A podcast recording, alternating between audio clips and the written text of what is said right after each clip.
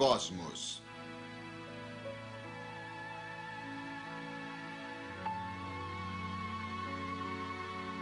De Carl Sagan.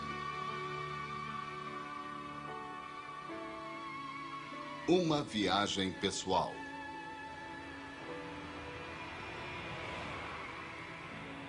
Distribuição Sinapse. A persistência da memória.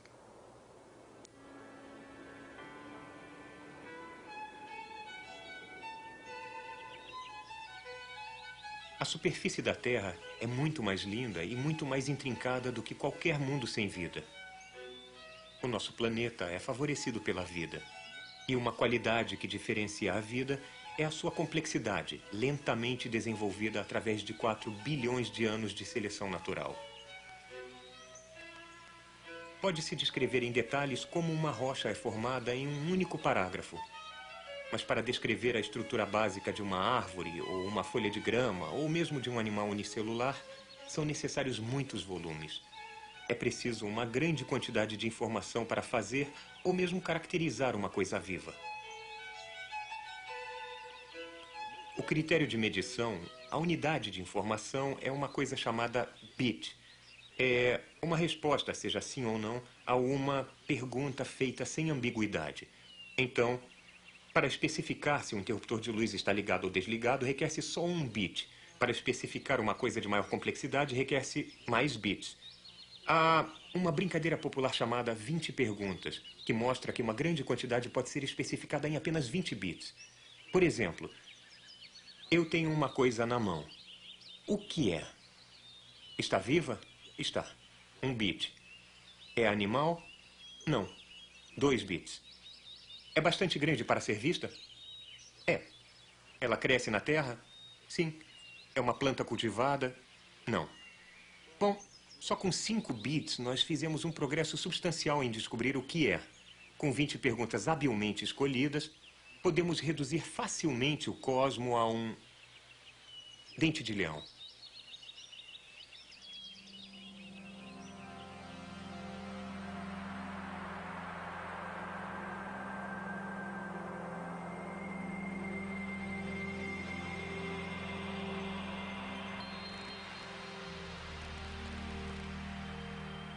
Em nossas explorações do cosmo, a primeira parada é fazer as perguntas certas.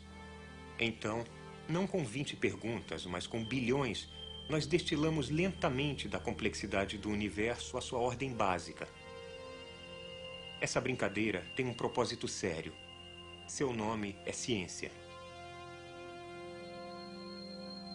Aqui, na grande escuridão cósmica, há incontáveis estrelas e planetas alguns bem mais velhos do que o nosso sistema solar. Embora ainda não possamos ter certeza, o mesmo processo que levou na Terra à origem da vida e da inteligência deveria ter sido operado através do cosmo. Pode haver um milhão de mundos apenas na galáxia Via Láctea que são habitados neste momento por outros seres inteligentes.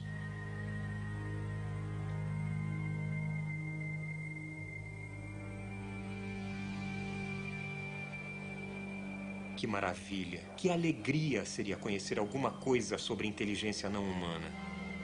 E podemos.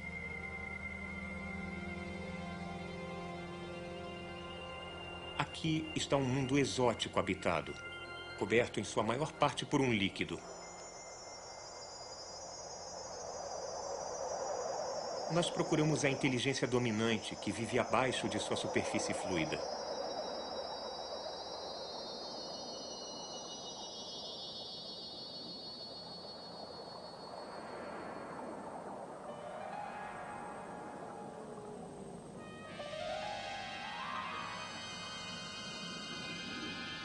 Este oceano de água líquida, com quilômetros de profundidade, está fervilhando de estranhas formas de vida.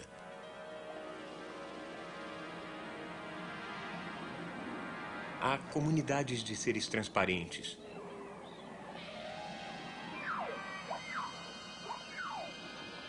Há sociedades de criaturas que se comunicam mudando os padrões em seus corpos.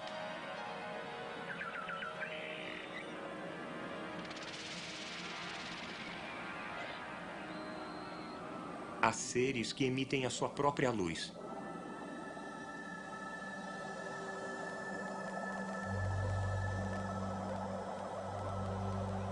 Há flores famintas que devoram transeuntes, árvores que gesticulam, toda sorte de criaturas que parecem violar as fronteiras entre plantas e animais.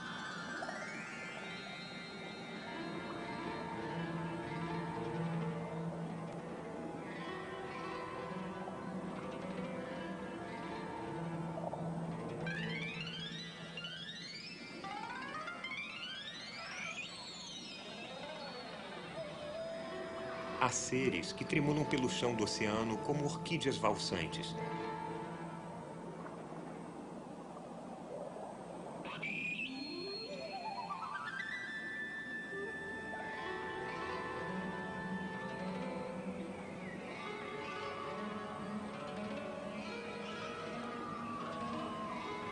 Estes são alguns dos seres que habitam um mundo aquático chamado Terra.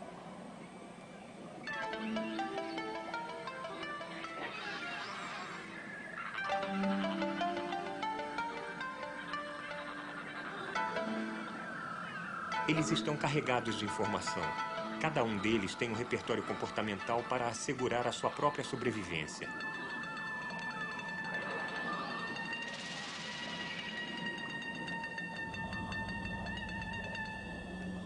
Mas os maiores seres do planeta, os mestres inteligentes e graciosos do oceano profundo, são as grandes baleias.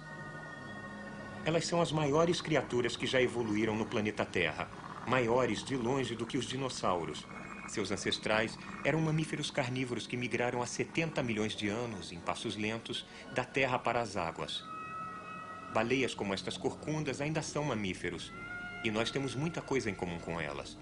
As mães amamentam os filhotes. Há uma longa infância na qual os adultos ensinam os jovens e há muita brincadeira. Essas são características dos mamíferos, vitais se um animal quer aprender. Mas o mar é escuro. Os sentidos da visão e do olfato que funcionam bem para os mamíferos em terra não têm muito uso aqui. Então, as baleias desenvolveram uma capacidade extraordinária de comunicar-se pelo som. Durante dezenas de milhões de anos, as baleias não tiveram inimigos naturais. E então, uma criatura nova, alienígena e mortal, apareceu de repente na plácida superfície do oceano.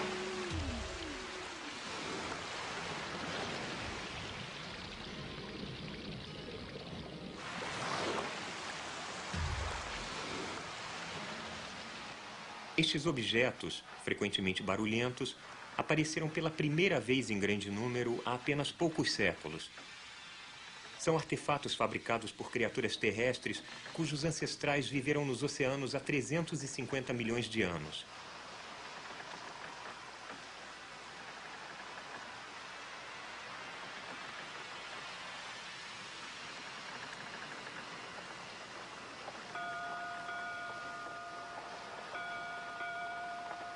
Porém, este em particular está em uma missão de reconhecimento. Chama-se Regina Mares, a rainha do mar. E um de seus trabalhos é gravar os sons das baleias. Alguns sons das baleias são chamados de canções, mas não sabemos ainda qual seu conteúdo. Elas alcançam em frequência mais de uma banda larga de sons até frequências muito abaixo dos sons baixos que o ouvido humano consegue captar. A canção típica da baleia dura talvez uns 15 minutos, a mais longa talvez meia hora. Ocasionalmente, um grupo de baleias vai deixar suas águas de inverno no meio de uma canção e seis meses depois vai voltar e retomar a canção exatamente no ponto em que parou. Batida por batida, compasso por compasso, som por som. As baleias são muito boas em lembrar. Outras vezes, elas voltarão depois de uma ausência de seis meses e a peça terá mudado e uma canção diferente vai estar na parada de sucessos das baleias. Frequentemente, os membros do grupo vão cantar a mesma música juntos, por um consenso mútuo, uma autoria em parceria. A peça muda quase sempre de modo previsível. Eu não sou muito bom em cantar as canções das baleias, mas eu vou tentar. Em janeiro, um minúsculo fragmento de uma longa canção das baleias poderia soar assim. E em fevereiro, alguma coisa assim.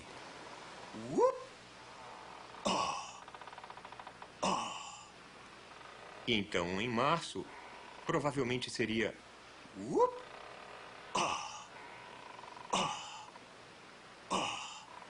Eu acrescento um por mês.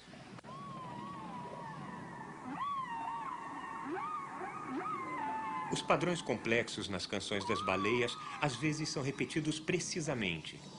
Se eu imaginar que as canções das baleias corcundas são cantadas em uma linguagem tonal, então o número de bits de informação em uma canção é mais ou menos a informação contida na Ilíada ou na Odisseia.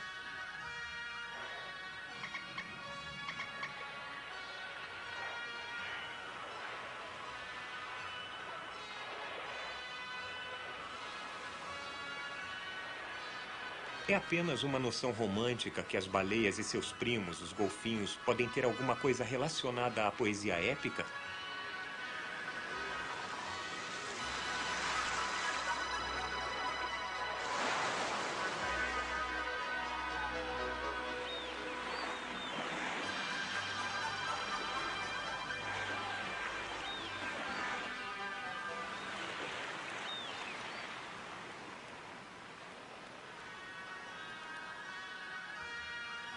Sobre o que as baleias ou os golfinhos falam ou cantam.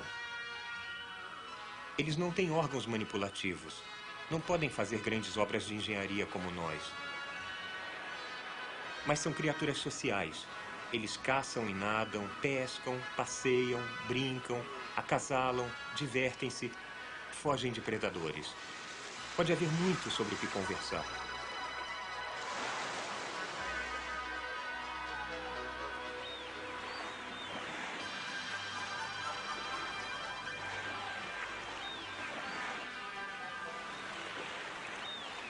O grande perigo para as baleias é um recém-chegado, um animal presunçoso que só recentemente, através da tecnologia, tornou-se competente nos oceanos. Uma criatura chamada homem. Em 99,99% ,99 da história das baleias, não havia humanos nos oceanos profundos. Durante esse período, as baleias desenvolveram seu extraordinário sistema de comunicação. Algumas baleias emitem sons extremamente altos a uma frequência de 20 Hz. Um Hz, que se escreve H-E-R-T-Z, é uma unidade de frequência e representa uma onda sonora entrando em meu ouvido a cada segundo. Uma frequência de 2000 Hz soa assim.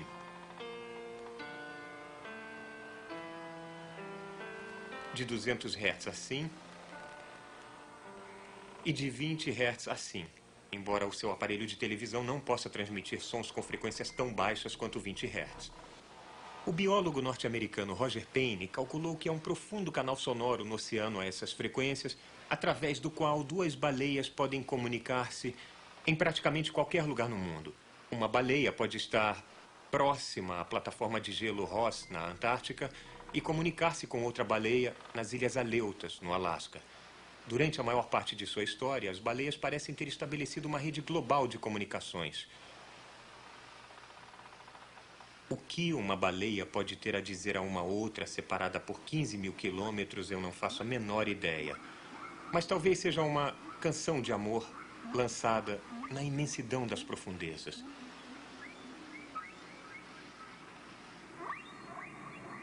Este cálculo no alcance das comunicações da baleia presume que os oceanos estejam calmos.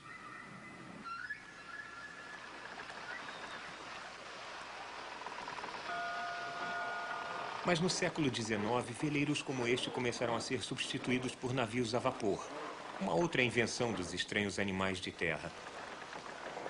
Navios mercantes e militares tornaram-se mais abundantes, a poluição sonora no mar piorou muito, principalmente à frequência de 20 Hz.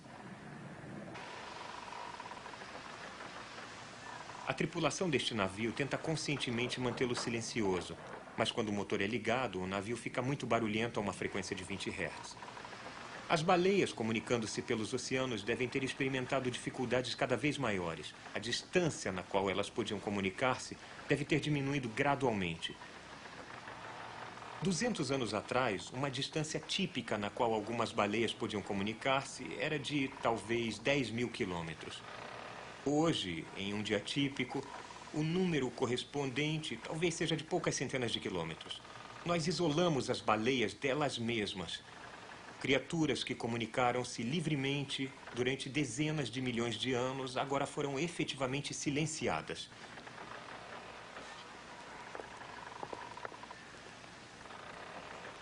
E nós fizemos pior que isso.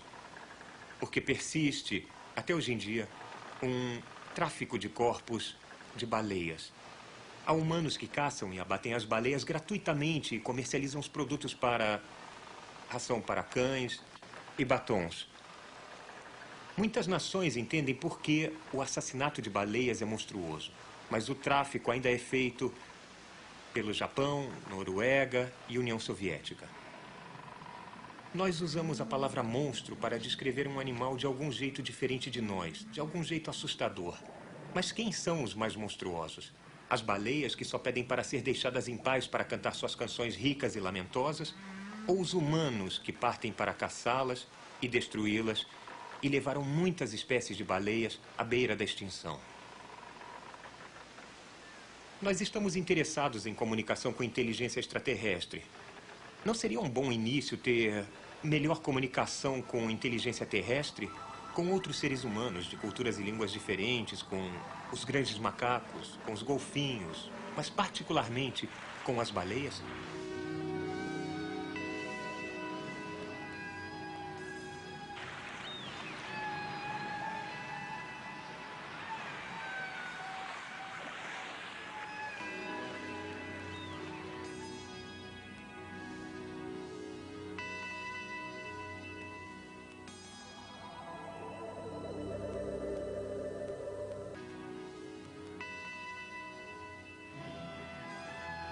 Para sobreviver, uma baleia tem que saber como fazer as coisas.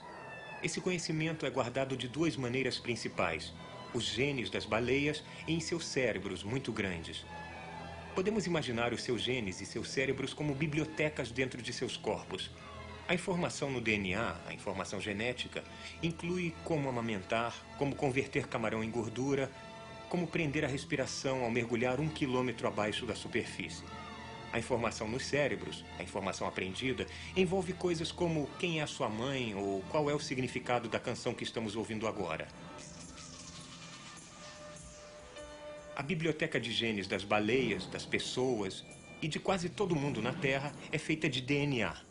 A única função desta molécula complexa é armazenar e copiar informação.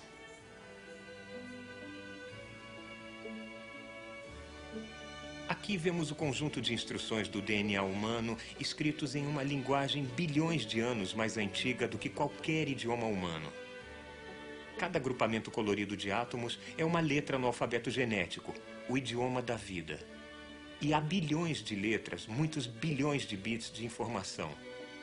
Se você viesse de algum lugar muito diferente, não seria capaz de especificar uma baleia ou um ser humano em uma brincadeira de 20 perguntas com apenas 20 bits, mas uma brincadeira chamada 10 bilhões de perguntas pode dar certo. Cada organismo da Terra contém como herança e legado uma biblioteca portátil. E quanto mais bits de informação nós temos, mais podemos fazer. O organismo mais simples, um vírus, precisa de apenas 10 mil bits, o equivalente à quantidade de informação na página de um livro médio. Estas são todas as instruções de que ele precisa para infectar o outro organismo e para reproduzir-se, que são as únicas coisas em que os vírus são bons. A bactéria usa aproximadamente um milhão de bits de informação, cerca de 100 páginas impressas. As bactérias têm muito mais a fazer do que os vírus, porque elas não são parasitas absolutas. As bactérias têm que ganhar a vida. E uma ameba unicelular nadando livremente? Estas criaturas são microscópicas, mas no reino dos animais unicelulares, elas são gigantes. As baleias do mundo microbiano. Cada uma contém cerca de 40 milhões de bits em seu DNA, o equivalente a cerca de 4 mil páginas ou oito volumes de 500 páginas. É o quanto de informação é preciso para fazer uma ameba, uma criatura como uma pequena cidade vagando por uma gota d'água. E uma baleia e um ser humano? Bom, parece que a resposta é de que há 5 bilhões de bits.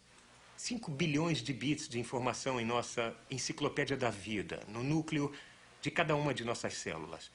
Então, se escrita em, digamos, português comum, essas instruções, essa informação preencheria uns mil volumes. Pensem nisso. Cada uma das centenas de trilhões de células em nosso corpo tem o conteúdo de uma biblioteca completa de instruções de como fazer cada parte nossa. Essas células são astutas. Se esta fosse a minha biblioteca de genes, ela conteria tudo o que meu corpo sabe sobre como fazer sozinho sem ser ensinado. A informação antiga é escrita em detalhes exaustivos, cuidadosos, redundantes, como rir, como espirrar, como andar, como reconhecer padrões diversos, como reproduzir, como digerir uma maçã. Se escrita na língua da química, qual seria a instrução para digerir o açúcar em uma maçã? Bom, vamos ver síntese de aminoácido, cadeias de polipeptídeos, transferência de RNA, código genético, expressão da enzima, fosforilação da enzima, estamos esquentando. Desvios da exose monofosfato, ciclo do ácido cítrico. Aqui está, glicólise anaeróbica. Bom, comer uma maçã pode parecer uma coisa muito simples, mas não é. Na verdade, se eu tivesse que lembrar e dirigir conscientemente todos os passos químicos necessários para retirar energia da comida, provavelmente eu morreria de fome e, mesmo assim, até uma bactéria pode fazer a glicólise anaeróbica e é por isso que as maçãs apodrecem. É a hora do almoço para as bactérias. Elas, nós e todas as criaturas entre nós possuímos instruções genéticas similares as nossas bibliotecas de genes separadas têm muitas páginas em comum. O que é, a propósito, outro lembrete da profunda interconexão entre todas as coisas vivas no nosso planeta por causa de nossa herança evolutiva comum. A nossa tecnologia humana atual pode duplicar apenas uma minúscula fração da intrincada bioquímica que nossos corpos parecem realizar sem esforço. Mas nós estamos apenas começando o estudo da bioquímica. A evolução teve bilhões de anos para treinar. O DNA sabe. Bom, mas e se o que tivéssemos que fazer fosse tão complicado que mesmo vários bilhões de bits de informação não fossem suficientes? E se, por exemplo, o meio ambiente estivesse mudando tão rapidamente que a enciclopédia genética pré-codificada que pode ter nos servido perfeitamente bem no passado, não estivesse perfeitamente adequada agora. Ora, então, nem uma biblioteca de genes de mil volumes seria suficiente. É por isso que nós temos cérebro. Como todos os órgãos, o cérebro desenvolveu-se aumentando em milhões de anos em complexidade e conteúdo de informação. Sua estrutura reflete todos os estágios pelos quais ele passou. O cérebro desenvolveu-se de dentro para fora. Dentro dele está o passado mais antigo, o chamado tronco cerebral. Ele conduz as funções biológicas básicas, incluindo os ritmos da vida, como batimento cardíaco e respiração. As funções cerebrais do cérebro desenvolveram-se em três estágios sucessivos, de acordo com uma percepção provocante do biólogo americano Paul MacLean. Sabe, cobrindo o tronco cerebral está o chamado complexo R. O R é de réptil. É o lugar da agressão, do ritual, da territorialidade e das hierarquias sociais. Ele desenvolveu-se há centenas de milhões de anos em nossos ancestrais répteis. Então, lá no fundo do nosso cérebro, algo é bem parecido com o cérebro de um crocodilo. Em volta do complexo R está o sistema límbico, ou cérebro mamífero. Ele desenvolveu-se há dezenas de milhões de anos em ancestrais que eram mamíferos, sim, mas não ainda primatas como os macacos pequenos e grandes. Ele é a principal fonte de nossos humores e emoções, de nossa preocupação, do cuidado com os jovens. Então, finalmente, na parte exterior, vivendo em um tipo de paz desconfortável com os cérebros mais primitivos abaixo, está o córtex cerebral, desenvolvido há milhões e milhões de anos em ancestrais que eram primatas.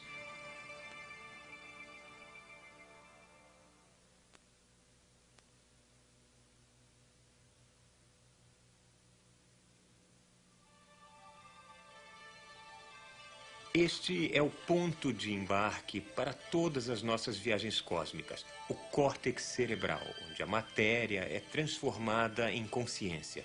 Aqui, compreendendo mais de dois terços da massa cerebral, está o reino da intuição e da análise crítica.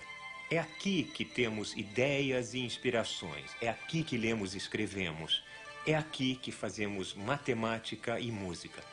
O córtex regula nossa vida consciente. Ele é a distinção da nossa espécie, o local de nossa humanidade. Arte e ciência vivem aqui. A civilização é um produto do córtex cerebral. Atrás da testa estão os lobos frontais do córtex cerebral. Eles podem ser os lugares onde nós antecipamos fatos, onde imaginamos o futuro. Mas se podemos prever um futuro desagradável, podemos tomar medidas para evitá-lo. Aqui nos lobos frontais podem estar os meios de assegurar a sobrevivência humana se tivermos sabedoria para prestar atenção. Dentro do córtex cerebral está a microscópica estrutura do pensamento. A linguagem do cérebro não é a linguagem DNA dos genes. O que sabemos está codificado em células chamadas neurônios, minúsculos elementos interruptores, com cada conexão representando um bit de informação. Quantos neurônios cada um de nós tem? Talvez 100 bilhões, comparável ao número de estrelas da galáxia Via Láctea. E há qualquer coisa como 100 trilhões de conexões neurais. Esta rede intrincada e maravilhosa de neurônios lembra uma tecelagem encantada, onde milhões de teares intermitentes tecem um padrão que se dissolve. Mesmo no sono, o cérebro está pulsando, latejando e trabalhando com um assunto complexo da vida humana, sonhando, lembrando, imaginando as coisas. Nossos pensamentos, nossas visões, nossas fantasias têm uma realidade tangível física. Como é um pensamento? Bom, ele é feito de centenas de impulsos eletroquímicos. Ali, por exemplo, está a centelha da memória. Talvez o cheiro da flor lilás em uma estrada campestre na infância. E ali está um bit de um ansioso comunicado geral. Talvez onde eu deixei minhas chaves. Os neurônios também guardam sons e fragmentos de música. Orquestras inteiras tocam dentro de nossa cabeça.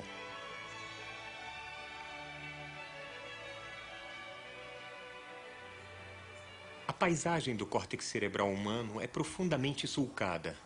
E há uma boa razão para isto. Estas convoluções aumentam enormemente a área de superfície disponível para armazenamento de informação em um crânio de tamanho limitado.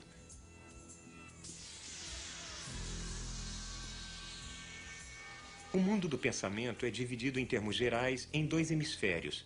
Aí está o hemisfério direito do córtex cerebral. Ele é o principal responsável pelos padrões de reconhecimento, intuição, sensibilidade e percepções criativas. E aqui está o hemisfério esquerdo, dirigindo o pensamento racional, analítico e crítico.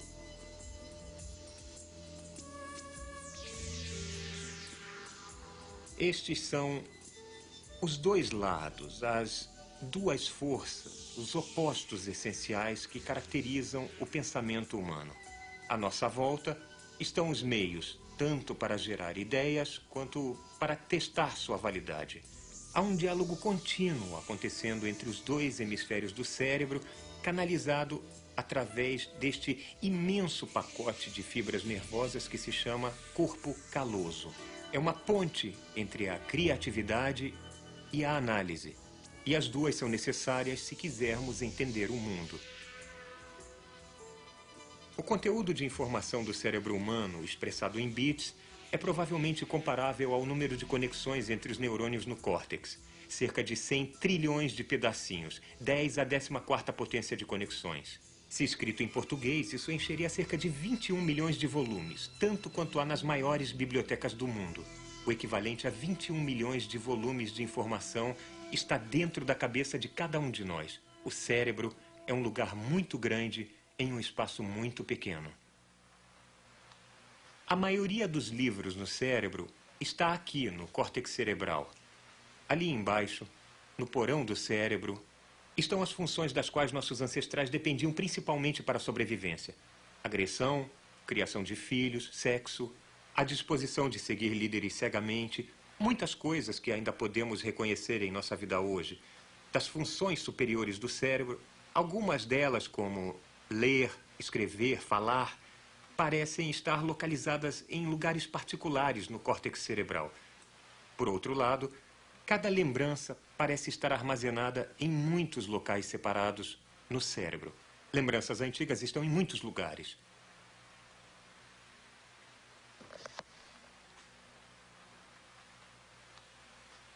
Aqui está uma das minhas lembranças mais antigas.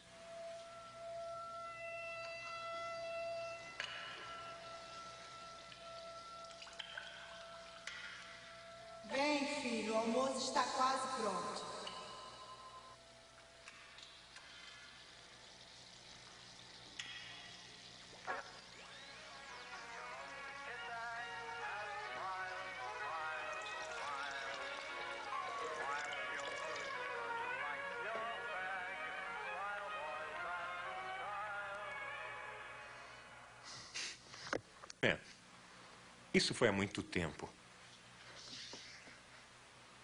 Mas sua impressão não se apagou na biblioteca deste cérebro.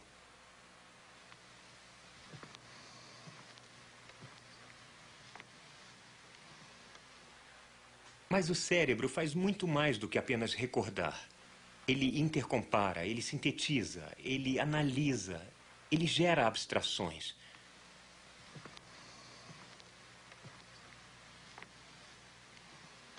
Pensamento mais simples, como o conceito do número um, tem a sustentação de uma lógica elaborada. O cérebro tem a sua linguagem própria para testar a estrutura e a consistência do mundo. Mas nós nunca vemos a maquinaria da análise lógica, apenas as conclusões. Há muito mais que devemos descobrir que os genes possam saber. É por isso que a biblioteca do cérebro abriga 10 mil vezes mais informação do que a biblioteca genética. A nossa paixão por aprender é a ferramenta para a nossa sobrevivência.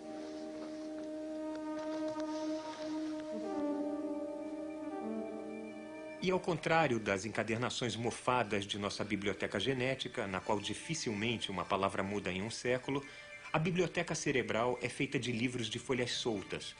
Estamos adicionando constantemente novas páginas e novos volumes.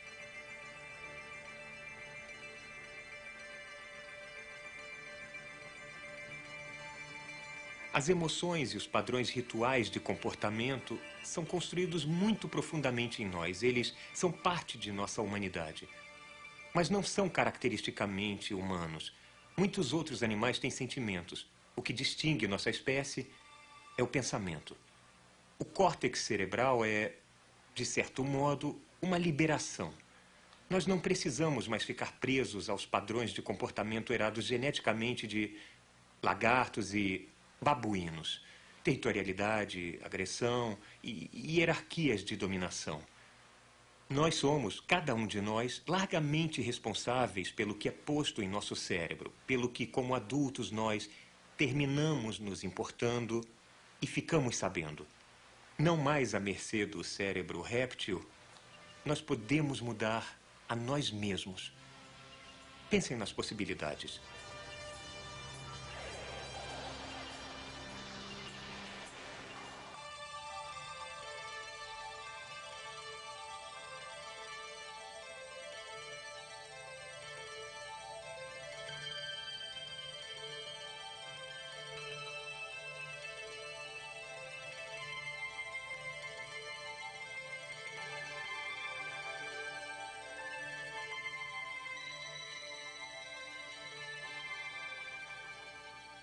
Cidade, como o cérebro, desenvolveu-se em estágios sucessivos.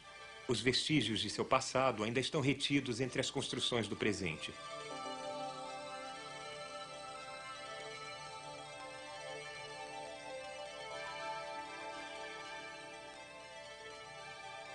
Uma cidade como Nova York desenvolveu-se a partir de um pequeno centro e cresceu lentamente, deixando muitas partes antigas ainda funcionando. Algumas das maiores ruas datam do século XVII, seu centro comercial do século XVIII, as redes de água e gás do século XIX, os sistemas elétrico e de comunicações do século XX.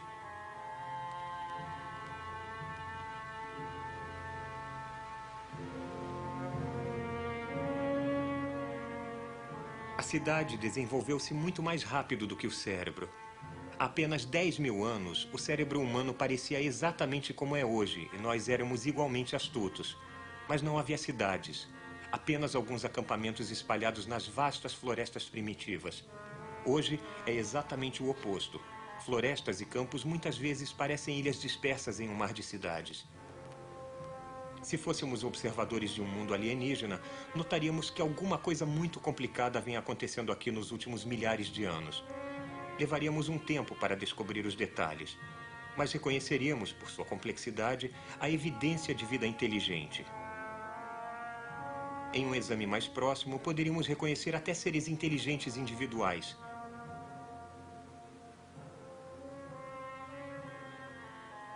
A evolução da cidade é devida à atividade consciente destes.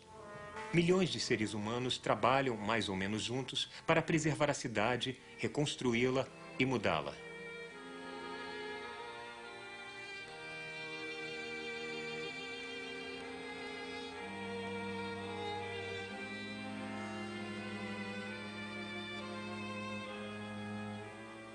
poderia ser mais eficiente se todos os sistemas cívicos fossem periodicamente substituídos de cima a baixo. Mas, como no cérebro, tudo tem que funcionar durante a renovação.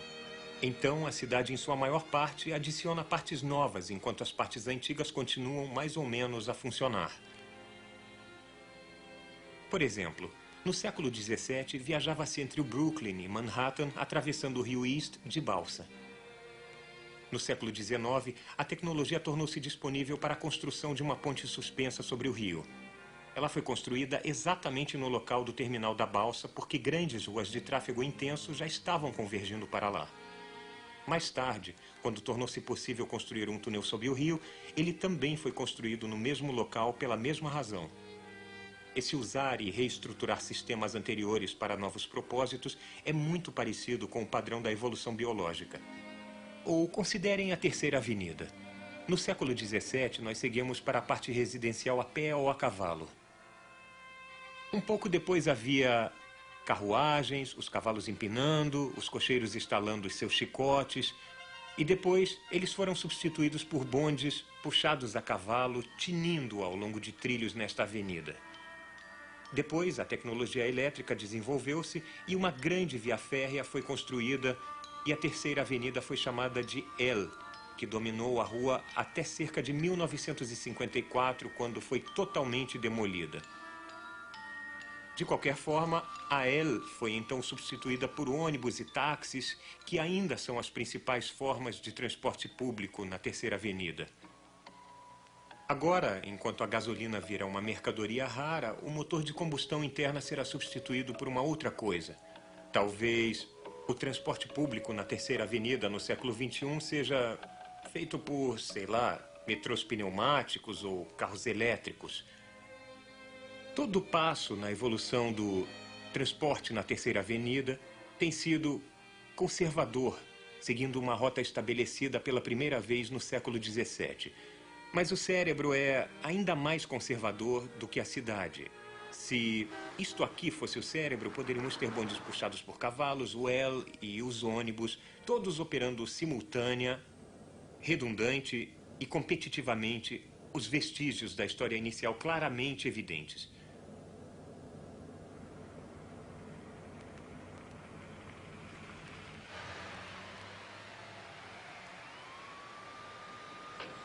Quando os nossos genes não conseguiram mais armazenar toda a informação necessária para a nossa sobrevivência, nós lentamente inventamos o cérebro. Mas então chegou a hora, talvez há dezenas de milhões de anos, em que precisávamos saber mais do que poderia estar convenientemente armazenado no cérebro. Então nós aprendemos a acumular quantidades enormes de informação fora do nosso corpo. Nós somos a única espécie no planeta, até onde sabemos, a inventar uma memória pública. O depósito dessa memória chama-se biblioteca.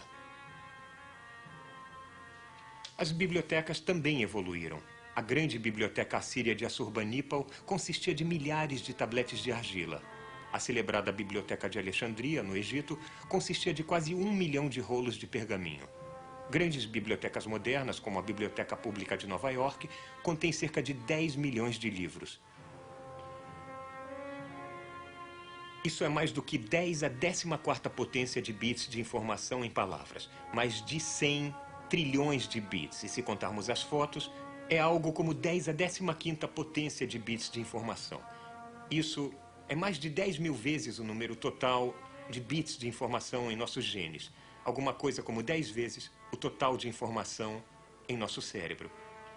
Se eu lesse um livro por semana por toda a minha vida adulta e tivesse uma expectativa de vida mediana, quando eu morresse, teria lido talvez uns poucos milhares de livros, não mais.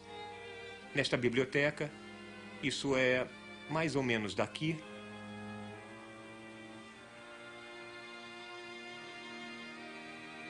por alto até aqui. Mas isso é apenas um décimo de 1% ou tanto do número total de livros na biblioteca. O truque é saber que livros devemos ler. Mas eles estão todos aqui.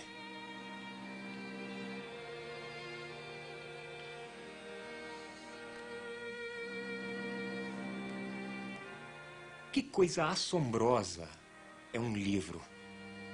É um objeto plano feito de uma árvore com partes flexíveis nas quais estão impressos muitos rabiscos escuros engraçados. Mas, em uma olhada, estamos dentro da mente de uma outra pessoa. Talvez alguém que tenha morrido há milhares de anos. Através do milênio, um autor fala clara e silenciosamente dentro de nossa cabeça, diretamente a nós. Escrever talvez seja a maior das invenções humanas, unindo pessoas estranhas que jamais se conheceram, cidadãos de épocas distantes. Os livros rompem os grilhões do tempo. Um livro é a prova de que os humanos são capazes de fazer mágica. E esta sala está cheia de mágica. Alguns dos primeiros autores escreveram em ossos e pedras. A escrita cuneiforme é a ancestral remota do moderno alfabeto ocidental. Ela foi inventada no Oriente Próximo há cerca de 5 mil anos. Seu propósito? Manter registros.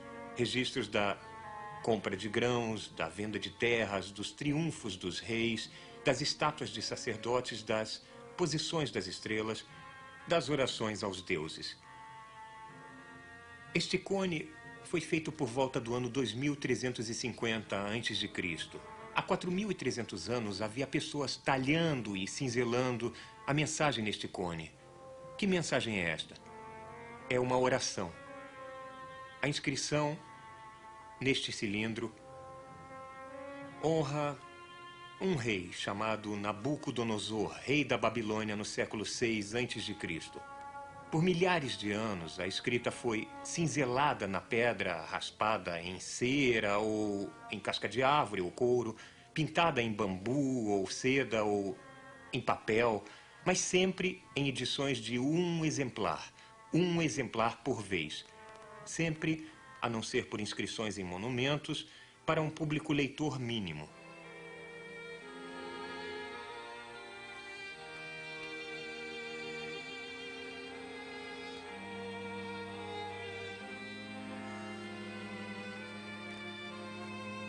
Mas então, na China, entre os séculos 2 e 6, o papel a tinta e a impressão com blocos de madeira entalhados foram inventados mais ou menos juntos, permitindo muitas cópias de um trabalho a ser feito e distribuído. Isto aqui é mágica chinesa do século XII. Levou mil anos para que a ideia pegasse na remota e atrasada Europa. Antes da invenção do tipo móvel, por volta do ano 1450, não havia mais do que poucas dezenas de milhares de livros em toda a Europa, cada um deles escrito à mão. 50 anos depois, havia 10 milhões de livros impressos na Europa. Aprender ficou acessível para qualquer um que soubesse ler. De repente, os livros estavam sendo impressos no mundo todo. A mágica estava por toda parte. Já se passaram 23 séculos desde a fundação da Biblioteca de Alexandria. Desde então, centenas de gerações viveram e morreram. Se a informação fosse passada apenas verbalmente, quão pouco saberíamos do nosso passado, quão lento seria o nosso progresso. Tudo dependeria do que nos dissessem ou do quão acurado fosse o relato. O aprendizado antigo poderia ser reverenciado, mas em recontagens sucessivas ele ficaria confuso e depois perder-se-ia. Os livros permitem-nos uma viagem pelo tempo para termos acesso à sabedoria de nossos ancestrais. Uma biblioteca conecta-nos com a percepção e o conhecimento das maiores mentes e dos melhores professores tirados do planeta inteiro e de toda a nossa história, para instruir-nos sem cansar-nos e inspirar-nos a dar as nossas próprias contribuições ao conhecimento coletivo da espécie humana.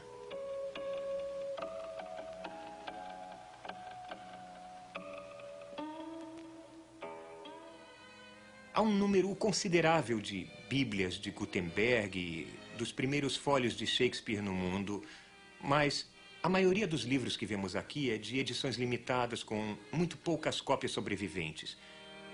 Mas existem também no mundo impressões em massa de livros em brochura que eu acho ainda mais maravilhosos.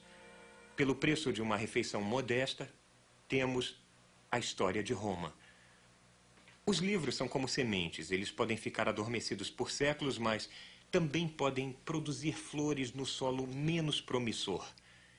Estes livros são os repositórios do conhecimento de nossa espécie e de nossa longa jornada evolutiva. De genes a cérebros a livros.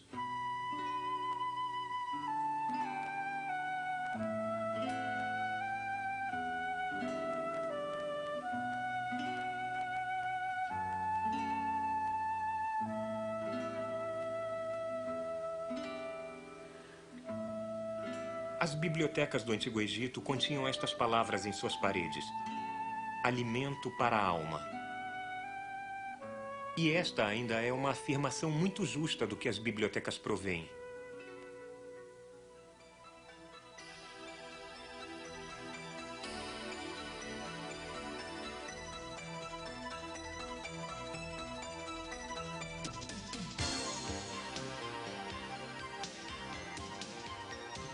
Mesmo à noite, a cidade, como o cérebro, está ocupada assimilando e distribuindo informação. A informação a mantém viva e provê as ferramentas para a adaptação às condições mutáveis. A longa jornada humana de genes, a cérebros, a livros.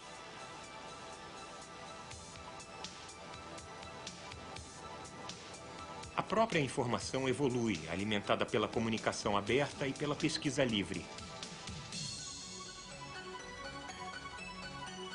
As unidades de evolução biológica são os genes.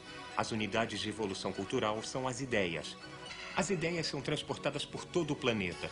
Elas reproduzem-se através da comunicação.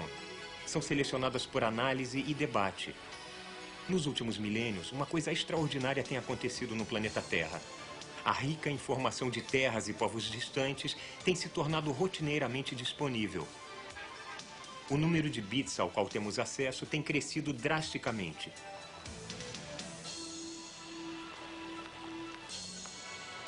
Os computadores agora podem armazenar e processar quantidades imensas de informação de modo extremamente rápido.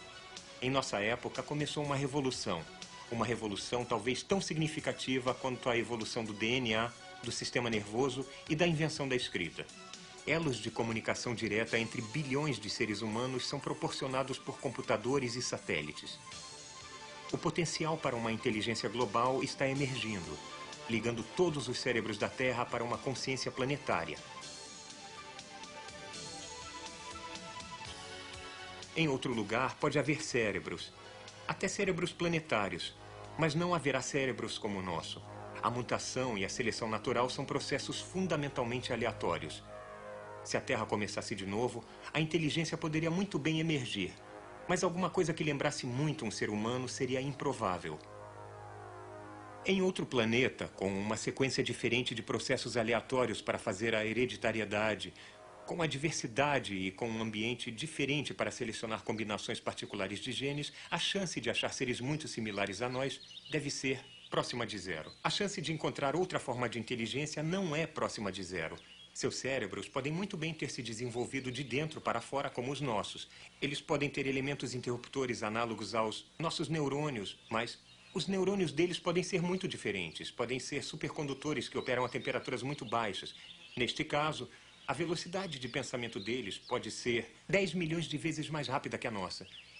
Ou talvez os neurônios deles não estejam em contato físico direto uns com os outros, mas em comunicação via rádio. Então, um único ser inteligente pode estar distribuído entre organismos diferentes.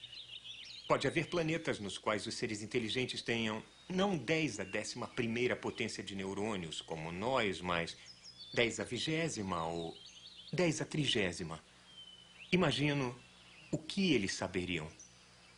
Se pudéssemos fazer contato, haveria muita coisa em seus cérebros de enorme interesse para nós e vice-versa. Eu acho que a inteligência extraterrestre, até seres assombrosamente mais evoluídos do que nós, ficaria interessada em nós, no que sabemos, como pensamos, no curso da nossa evolução, nas perspectivas para nosso futuro. Dentro de todo o cérebro humano, padrões de impulsos eletroquímicos estão formando-se e dissipando-se continuamente.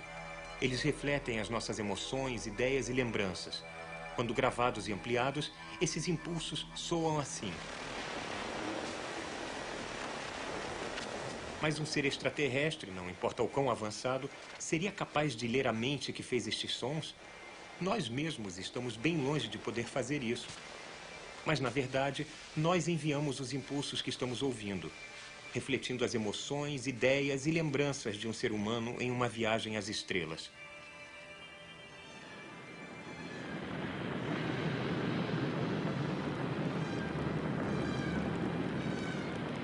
Em agosto e setembro de 1977, duas espaçonaves Voyager foram lançadas em uma jornada épica ao sistema solar externo e além. Sua missão científica era explorar os planetas gigantes. Primeiro Júpiter e seus satélites, e depois Saturno e seu sistema de luas.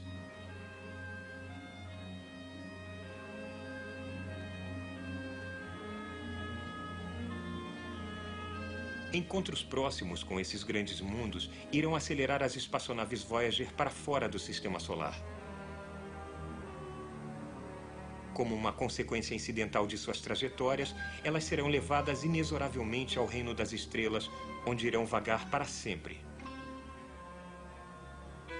As naves serão levemente erodidas no sistema solar por micrometeoritos, sistemas de anéis planetários e cinturões de radiação. Mas quando ultrapassarem os planetas, elas durarão um bilhão de anos no frio vácuo do espaço interestelar. Talvez, em um futuro distante, seres de uma civilização alienígena interceptem essas naves. Eles irão examinar as nossas espaçonaves e entender muito da nossa ciência e da nossa tecnologia. Mas apenas uma máquina pode contar muito sobre seus fabricantes. Então, cada uma leva um disco fonográfico dourado contendo não apenas as ondas cerebrais de uma mulher da Terra, mas também uma antologia da música, fotos e sons do nosso planeta, incluindo cumprimentos em 60 idiomas humanos e as saudações das baleias corcundas. A capa do disco contém instruções sobre como ouvir os sons e ver as fotos codificadas no disco, incluindo algumas fotos do álbum de família de um mundo distante.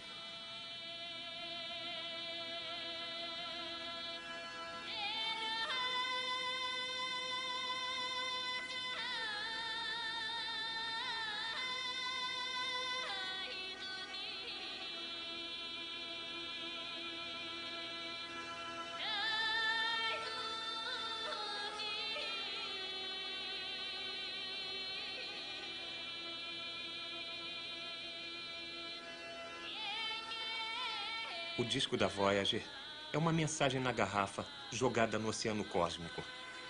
Ele contém alguns dos nossos pensamentos e sentimentos, alguma coisa da informação que guardamos em genes, cérebros e livros. Os seres que o receberem, se houver, vão entender as fotos e os sons de modo incompleto no máximo. Mas uma coisa ficaria clara sobre nós. Ninguém manda tal mensagem em tal jornada sem uma paixão positiva pelo futuro. Por todas as possíveis excentricidades da mensagem, eles terão certeza de que somos uma espécie dotada de esperança e perseverança, de pelo menos um pouco de inteligência e de uma vontade de fazer contato com o cosmo. Versão brasileira MG Studio.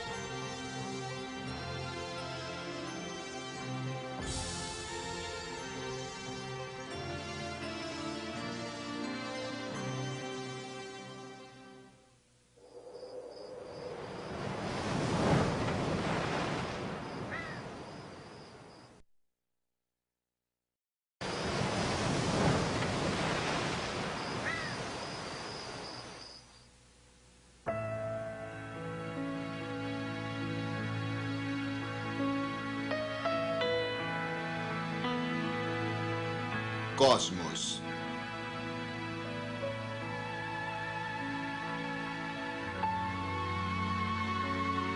De Carl Sagan.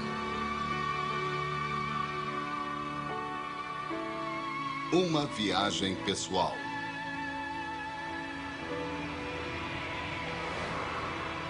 Distribuição Sinapse.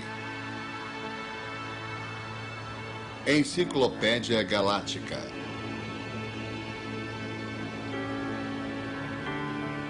Na vastidão do cosmo deve haver outras civilizações bem mais antigas e bem mais avançadas do que a nossa. Então, nós não deveríamos ter sido visitados? Não deveria haver de vez em quando naves alienígenas nos céus da Terra? Não há nada impossível nesta ideia. E ninguém ficaria mais feliz do que eu se estivéssemos sendo visitados. Mas isso aconteceu de fato? O que conta não é o que parece plausível, não é o que queríamos acreditar, não é o que uma ou duas testemunhas alegam, mas apenas o que é apoiado por forte evidência, o que é examinado rigorosa e ceticamente. Alegações extraordinárias requerem evidências extraordinárias. Desde 1947, tem havido centenas de milhares de relatos de OVNIs, objetos voadores não identificados. Este assunto tem mais, eu acho, a ver com religião e superstição do que com ciência. Vamos considerar um dos relatos mais famosos de um suposto encontro com seres alienígenas. Em 19 de setembro de 1961, um casal norte-americano estava voltando para casa de carro por o New foi, Hampshire. Delcy? Eles estavam voltando por uma estrada isolada tarde da noite de férias no Canadá. Lembrem-se, nós só temos a palavra dele sobre o que houve a seguir.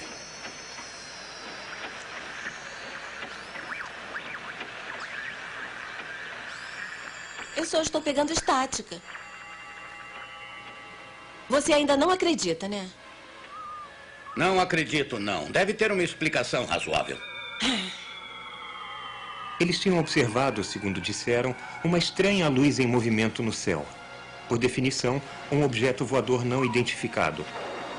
Aquilo pareceu segui-los por quilômetros. Calma. O que há com esse cachorro? Que barulho é esse? Sei lá. Depois de um tempo, os padrões de luz do OVNI mudaram. Ele pareceu pousar.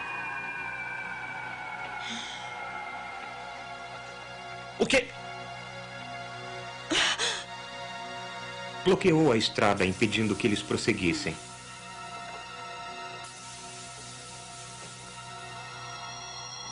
Eles disseram ter visto criaturas sem boca aproximando-se, que não eram exatamente humanos.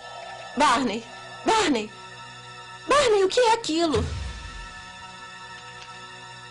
Neste ponto, a história fica ainda mais estranha. Eles não se lembram de nada do que aconteceu nas horas seguintes. Mas semanas depois, disseram, eles lembraram-se de alguns detalhes e discutiram a experiência com outras pessoas. 26 meses depois, sob hipnose, eles relataram que um OVNI tinha pousado e que a tripulação desembarcou.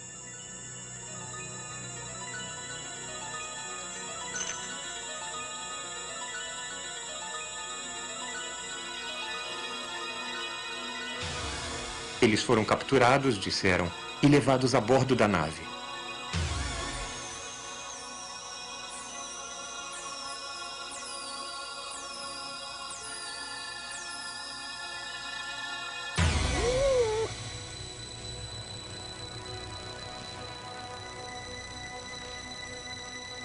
Essa foi a história contada por Betty e Barney Hill.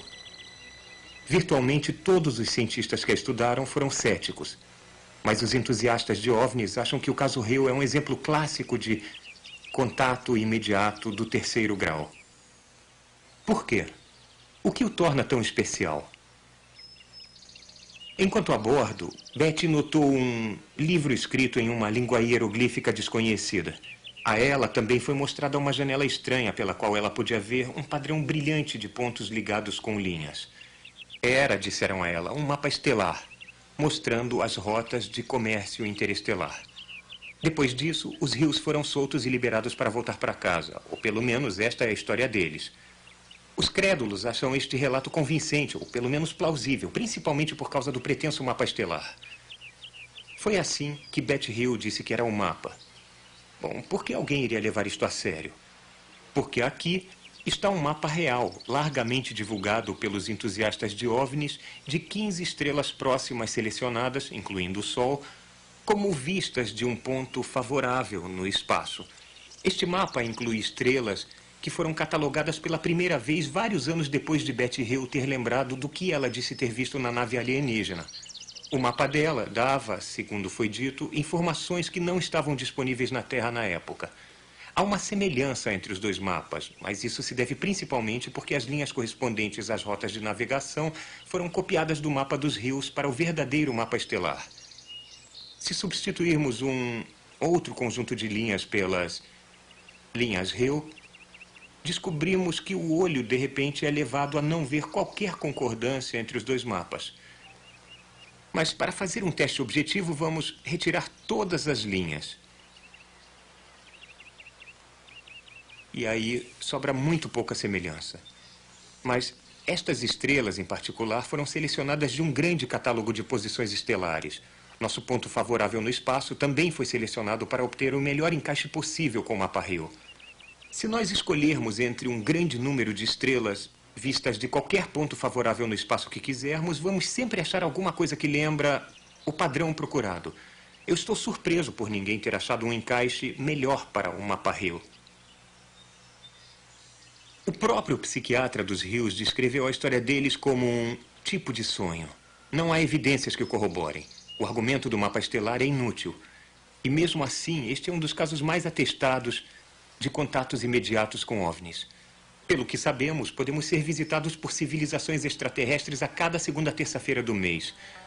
Mas não há apoio para esta ideia fascinante.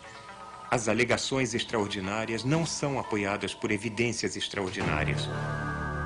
Há fotos curiosas à luz do dia de OVNIs. Algumas parecem suspeitas, como chapéus ou calotas jogados no ar. Fotos podem ser adulteradas.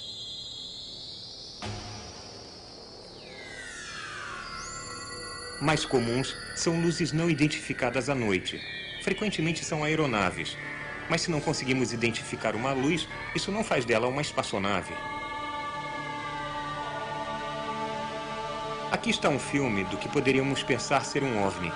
Na verdade, é um pedaço de um asteroide incendiando-se ao entrar na atmosfera da Terra.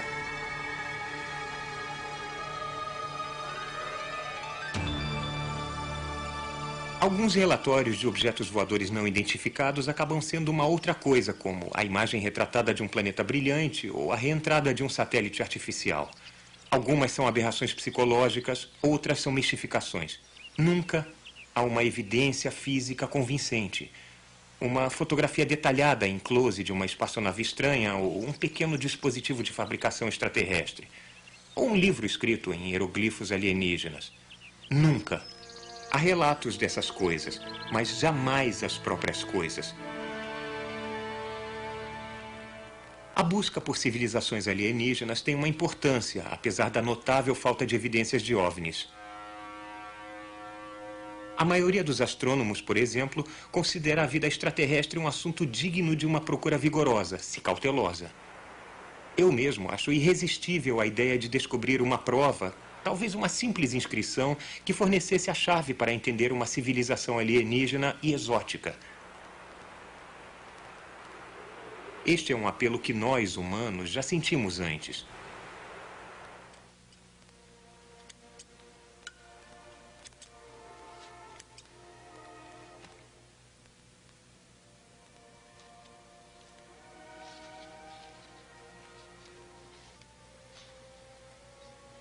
Em 1801, um médico famoso era o governador da província francesa de Isère.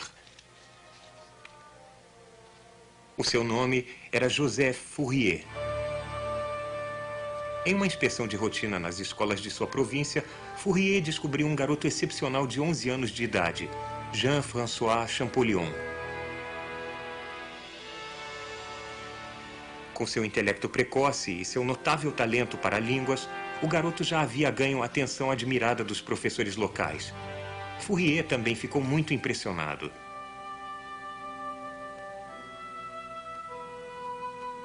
O que Champollion viu pela primeira vez na casa de Fourier determinou o curso de sua vida e revelou os segredos de uma civilização alienígena.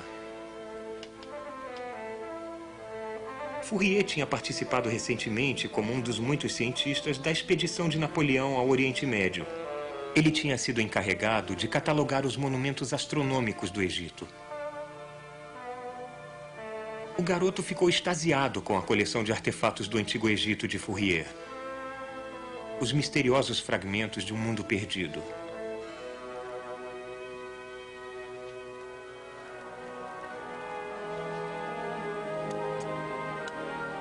França, nessa época, foi inundada com esses artefatos pilhados por Napoleão e que agora despertavam um grande interesse entre professores e o público em geral.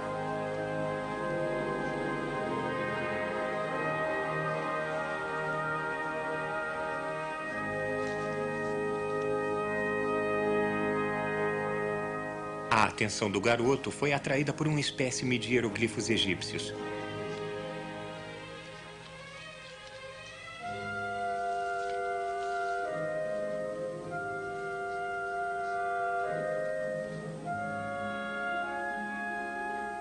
O que querem dizer? perguntou ele. Ninguém sabe, foi a resposta de Fourier. Ali, naquela hora, Champollion resolveu que iria entender aquela língua que ninguém conseguia ler. Que iria decodificar as mensagens de um outro mundo e uma outra época. Ele tornou-se um linguista soberbo e mergulhou nos hieroglifos.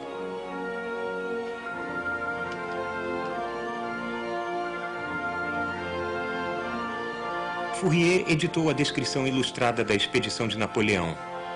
O jovem Champollion estudou-a avidamente. Para o povo da Europa, estas imagens exóticas revelaram uma civilização totalmente alienígena. Um mundo de monumentos muito elevados e nomes mágicos. Dendera, Karnak, Luxor. Cada ilustração era uma charada proposta pelo passado para o presente.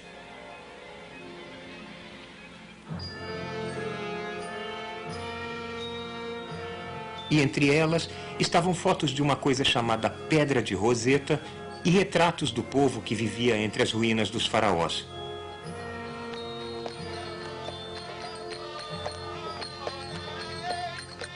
O Egito tornou-se a terra dos sonhos de Champollion. Mas foi apenas em 1828, 27 anos depois de sua visita decisiva a Fourier, que Champollion botou os pés no Egito pela primeira vez.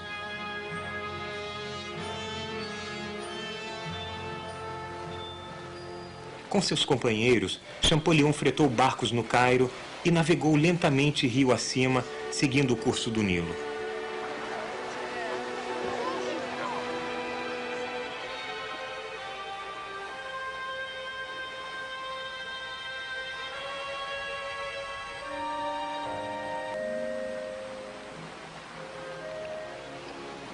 Foi uma viagem de muitas semanas que Champollion registrou com detalhes extraordinários.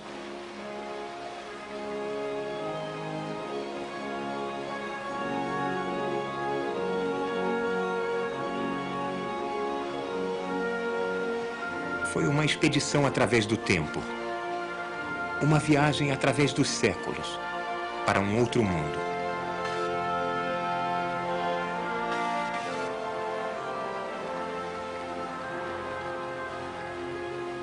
Champollion, quando adulto, já havia conseguido uma decifração brilhante dos hieroglifos.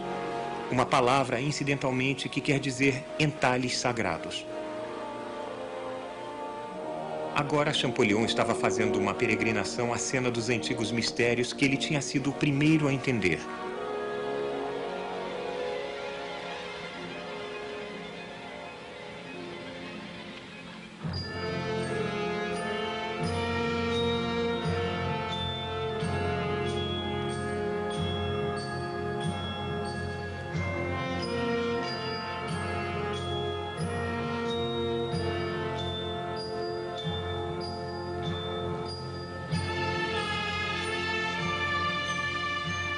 Champollion escreveu: Entardecer do 16º dia. Finalmente chegamos a Dendera.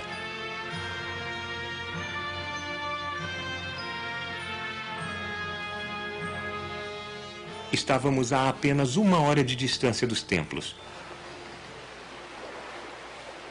Conseguiríamos resistir à tentação? Eu pergunto ao mais frio de vocês, éticos, Jantar e sair imediatamente eram as ordens do momento.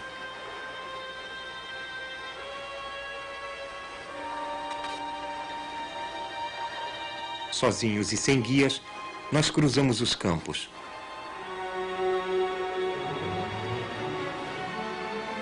Presumindo que os templos estavam em linha reta do nosso barco, nós andamos assim por uma hora e meia sem achar nada. Finalmente descobrimos um homem que nos pôs na rota certa e terminou andando conosco de boa vontade.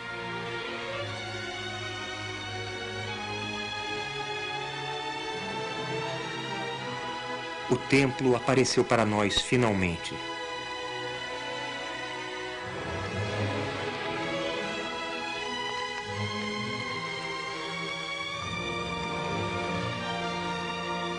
Eu não vou tentar descrever a impressão que as varandas e, acima de tudo, o pórtico causou em nós. Nós ficamos duas horas lá, em êxtase. passando pelos salões imensos e tentando ler as inscrições exteriores à luz da lua.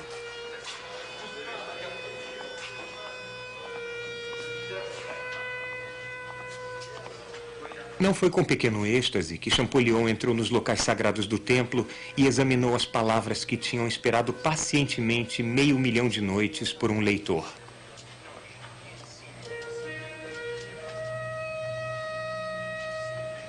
Para seu irmão, Champollion escreveu dizendo de sua alegria em confirmar que ele conseguia entender a escrita naquelas paredes. Agora estou orgulhoso, disse ele, que tendo seguido o curso do Nilo até a segunda catarata, eu tenha o direito de anunciar que não há nada a modificar em nossa carta no alfabeto de hieroglifos.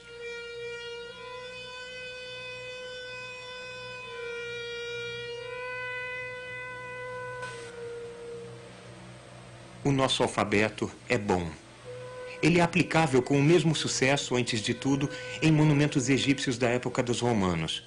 E também, o que é mais interessante, as inscrições em todos os templos, palácios e tumbas da época faraônica.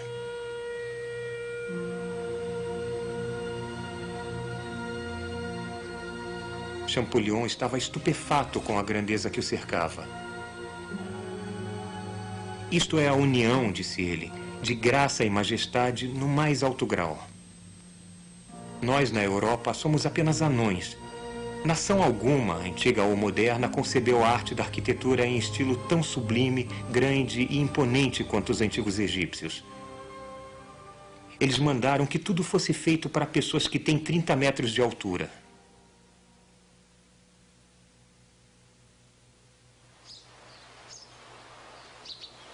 Este é o grande templo de Karnak, no Alto Egito, construído continuamente em um período de mais de dois mil anos até o tempo de Ptolomeu. Foi aqui que Champollion escreveu que toda a magnificência faraônica apareceu para mim. O que ele tinha visto, disse ele, parecia para mim miserável comparado com as concepções colossais à minha volta.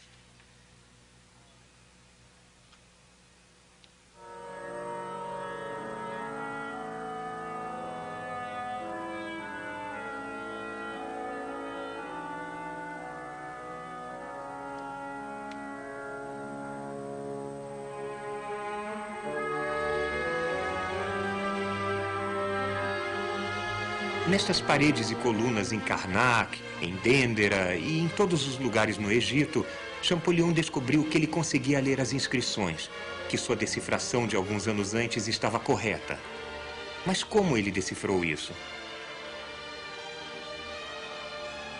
Muitos haviam tentado e falhado ao ler os hieroglifos.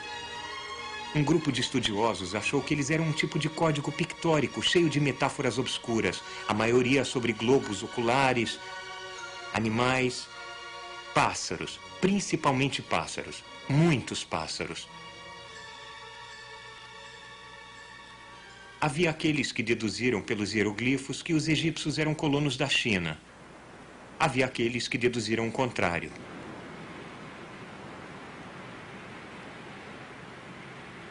Houve um homem que, com uma única olhada na pedra de Roseta, deduziu seu significado.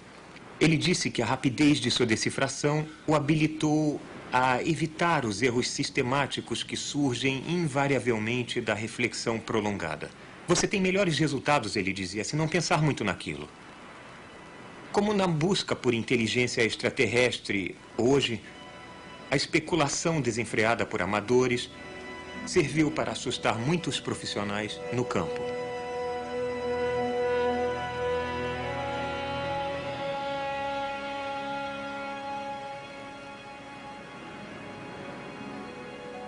Champollion não ficou assustado. Ele também não foi distraído pela ideia dos hieroglifos como metáforas pictóricas. Em vez disso, usando as percepções de um médico inglês brilhante chamado Thomas Young, ocorreu-lhe uma coisa assim. Esta é uma réplica exata da Pedra de Roseta.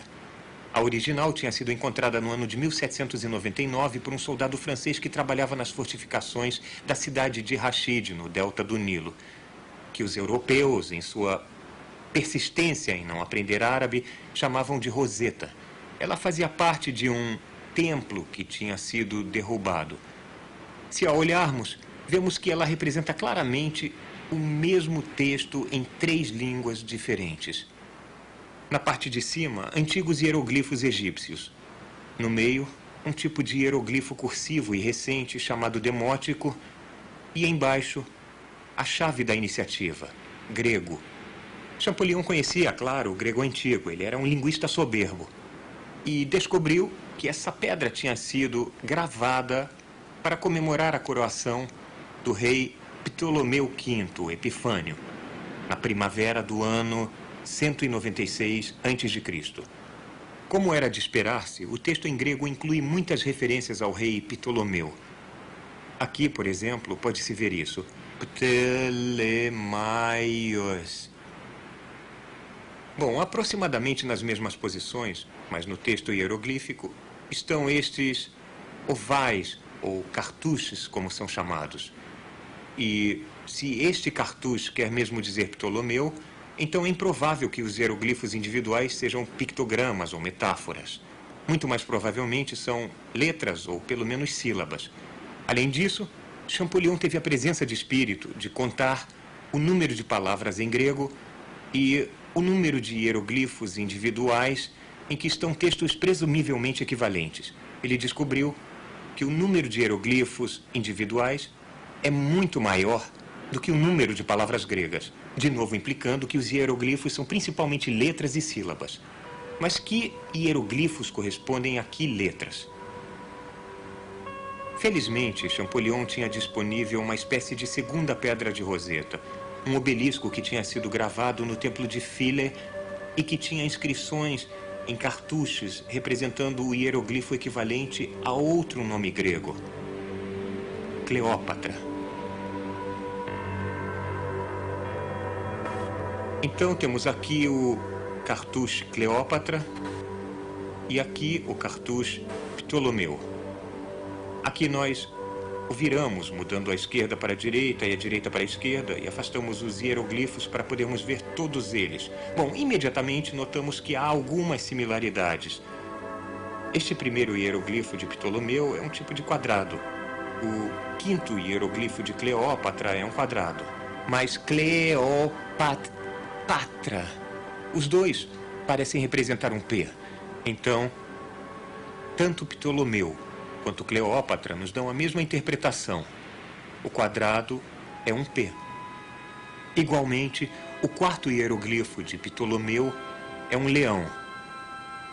Ptol, P-T-O-L. Igualmente, o segundo hieroglifo de Cleópatra é um L. Então, de novo, é consistente, o padrão é emergente. Igualmente, esta corda, ou laço do carrasco, Ptol, Om, é um O. Cleópatra é um O. E deste modo, Champollion foi capaz de designar letras para cada um dos hieroglifos que vemos aqui. Ptolmis e, igualmente, Cleópatra. A águia é um A. Reparem que há dois símbolos diferentes para o T, mas em nossa língua há o mesmo tipo de coisa, X e CH. Champollion descobriu que os hieroglifos eram basicamente um simples código de substituição. Bom, há outra coisa aqui. Todo o resto disso no cartucho. O que é isso? Bom, mais tarde ele foi capaz de descobrir que este símbolo, chamado Anr, quer dizer vida. Aqui é um PT, isto é um Ar, faz Ptar, o nome de um deus. E lido todo o cartucho, Ptolomeu sempre vivo, amado do deus Ptar. Igualmente, o fim do Cleópatra é uma forma curta significando filha de Ísis. Então, acontece que todos os oponentes de Champollion não estavam totalmente errados. Alguns dos hieroglifos, por exemplo, o símbolo Anr, que quer dizer vida, são ideogramas ou pictogramas, mas a chave da iniciativa, o sucesso de Champollion apoiou-se em sua percepção de que os hieroglifos eram essencialmente letras e sílabas. Olhando agora, isso parece muito fácil, mas as pessoas levaram centenas de anos para assim imaginar. Champollion andou por esses corredores e casualmente leu as inscrições que tinham desconcertado todo mundo. Respondendo à pergunta que tinha feito quando criança a Fourier, o que querem dizer? Que alegria deve ter sido para ele abrir este canal de comunicações de mão única com outra civilização para permitir que uma cultura que tinha ficado muda por milênios falasse de sua história, mágica, medicina, religião, política, filosofia.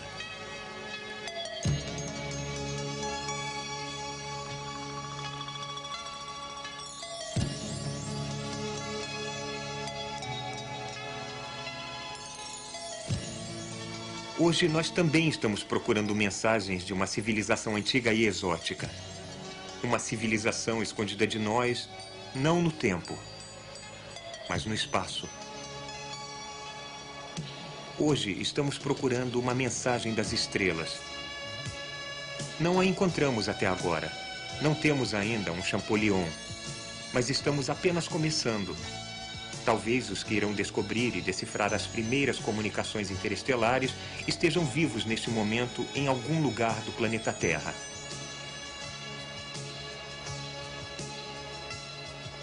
Seres extraterrestres terão uma biologia diferente, uma cultura diferente, uma língua diferente.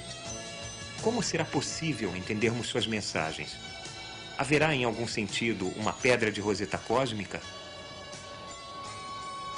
Eu acredito que haja. Todas as civilizações técnicas no cosmo, não importa o quão diferentes sejam, devem ter uma língua em comum.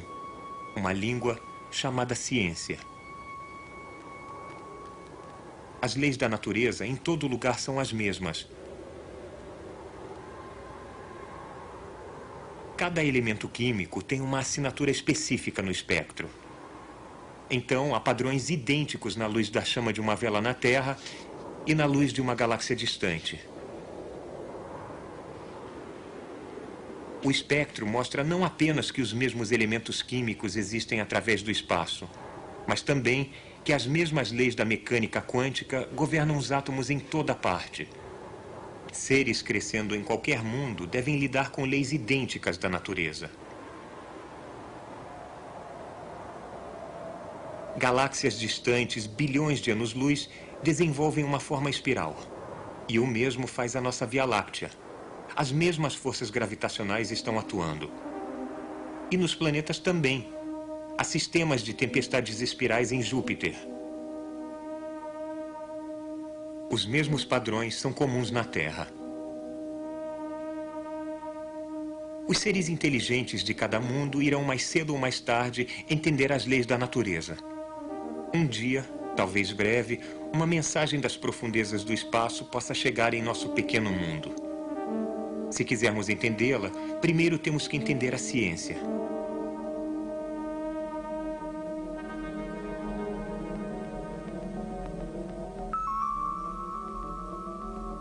Nós não esperamos uma civilização técnica avançada em qualquer outro planeta do nosso sistema solar. Se elas estiverem apenas um pouco atrás de nós, 10 mil anos, digamos, não terão tecnologia avançada alguma. E se estiverem apenas um pouco à nossa frente, nós que já estamos explorando o sistema solar, então elas já devem estar aqui. Para comunicar-se com outras civilizações, a nossa tecnologia deve alcançar não apenas distâncias interplanetárias, mas também distâncias interestelares.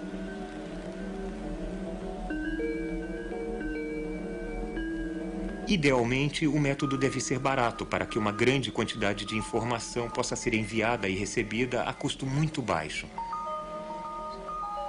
Deve ser rápido para que um diálogo interestelar seja eventualmente possível. Deve ser óbvio para que qualquer civilização técnica, não importa qual seja o seu caminho evolutivo, descubra-o logo. Surpreendentemente, esse método existe. Chama-se radioastronomia.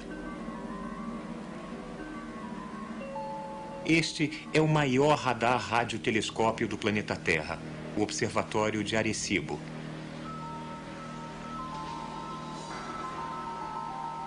Ele está localizado em um vale remoto na ilha de Porto Rico.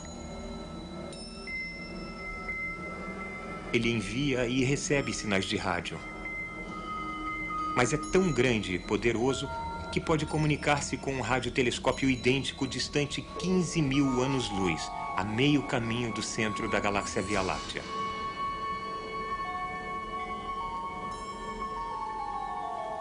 O Observatório de Arecibo tem sido usado, embora moderadamente, para procurar sinais de civilizações no espaço. E pelo menos uma vez para transmitir uma mensagem para um agrupamento estelar distante chamado M13.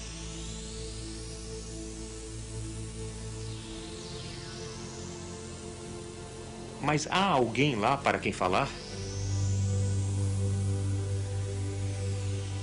Com 400 bilhões de estrelas apenas na galáxia Via Láctea, a nossa será a única com um planeta habitado? Quanto mais, provavelmente, a galáxia estará pulsando e zumbindo de sociedades avançadas. Talvez, próximo a um desses pontos de luz em nosso céu noturno, alguém muito diferente de nós esteja olhando ociosamente para a estrela que nós chamamos de Sol e nutrindo, só por um instante, uma especulação corajosa.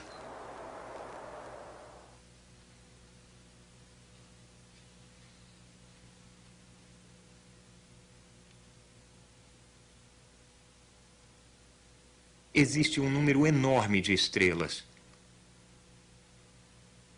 Apenas algumas delas terão planetas adequados à vida. Em apenas alguns desses mundos vai surgir inteligência. E talvez algumas dessas civilizações vão evitar a armadilha montada em conjunto por sua tecnologia e por suas paixões. Se há muitas civilizações, uma delas deve estar bem próxima. Se há poucas civilizações, então até a mais próxima pode estar muito distante.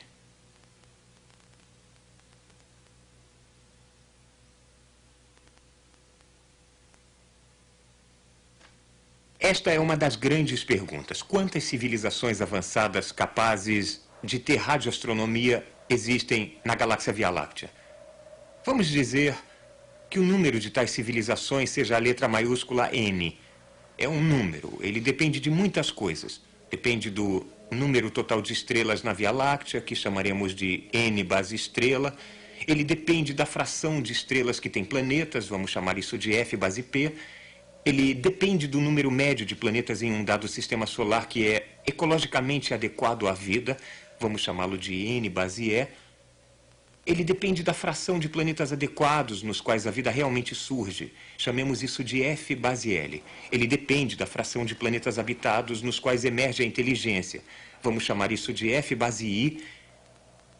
E depende da fração dos planetas nos quais os seres inteligentes desenvolvem uma civilização técnica comunicativa chamamos de F base C.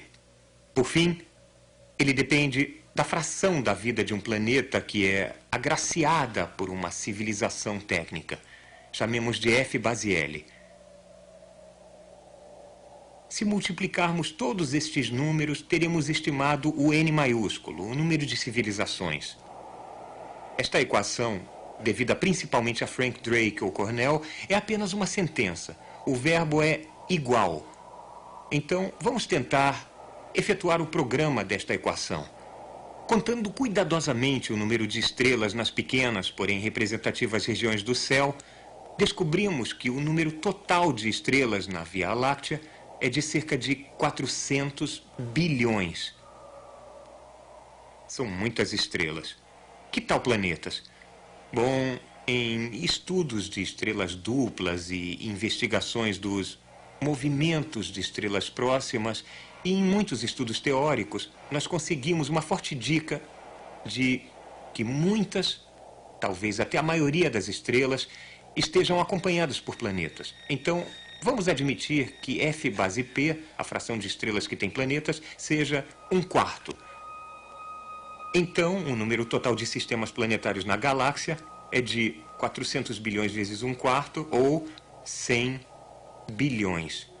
Vamos anotar os nossos subtotais em vermelho.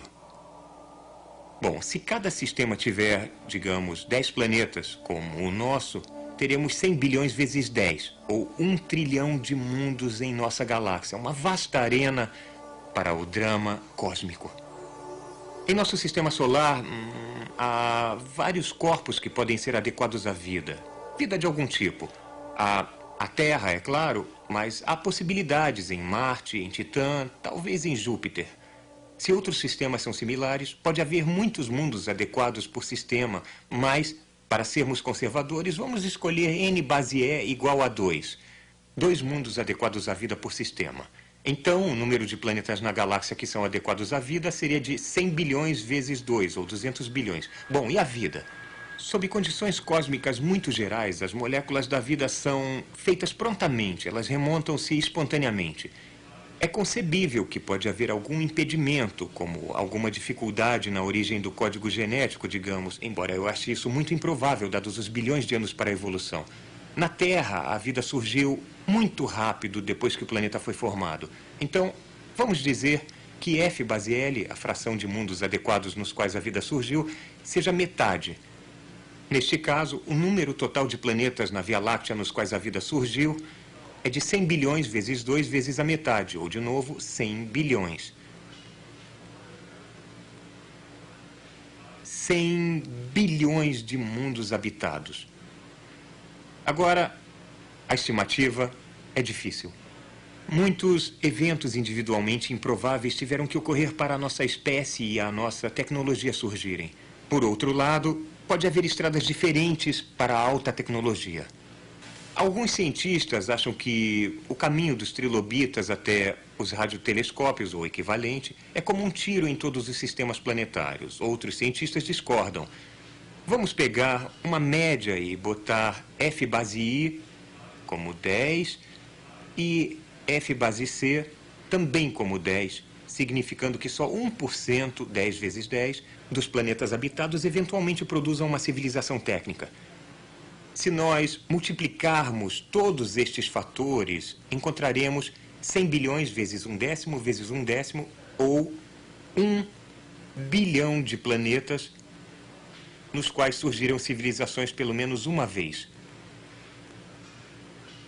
Agora, que percentagem do tempo de vida de um planeta é marcada por uma civilização técnica? A Terra abrigou uma civilização capaz de usar a radioastronomia apenas por algumas décadas, as últimas décadas, em um tempo de vida de alguns bilhões de anos. Não está fora de questão nós nos destruirmos amanhã. Se este é um caso típico, então F base L maiúsculo seria algumas décadas divididas por alguns bilhões de anos ou 1 sobre 100 milionésimos. Um número muito pequeno. Então, o N maiúsculo seria 1 bilhão vezes 1 sobre 100 milionésimos, ou N seria talvez apenas 10. 10 civilizações, um minúsculo rudimento, poucas desprezíveis civilizações tecnológicas na galáxia. Mas as civilizações então podem levar bilhões de anos de evolução tortuosa para surgirem e então matarem-se em um instante de imperdoável negligência. Se este é um caso típico, talvez haja alguns poucos, talvez não haja ninguém mais para conversarmos. Mas considerem a alternativa. Que ocasionalmente as civilizações aprendem a viver com alta tecnologia e a sobreviver a escalas de tempo evolutivas geológicas ou estelares. Se apenas 1% das civilizações pode sobreviver à adolescência tecnológica, então F base L maiúsculo não seria 1 sobre 100 milionésimos, mas apenas um centésimo. E então o número de civilizações seria de 1 bilhão vezes um centésimo. O número de civilizações na galáxia seria então medido em milhões milhões de civilizações técnicas.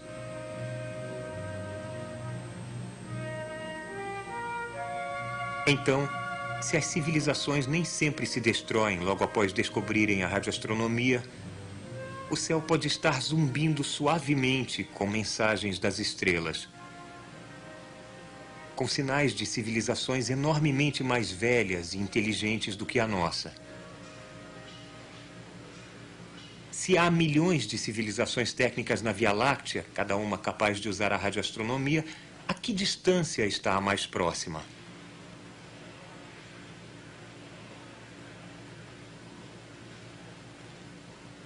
Se elas estão distribuídas mais ou menos aleatoriamente pelo espaço, então a mais próxima estará a uns 200 anos-luz. Mas dentro de 200 anos-luz, há centenas de milhares de estrelas. Achar uma agulha neste palheiro requer uma busca dedicada e sistemática.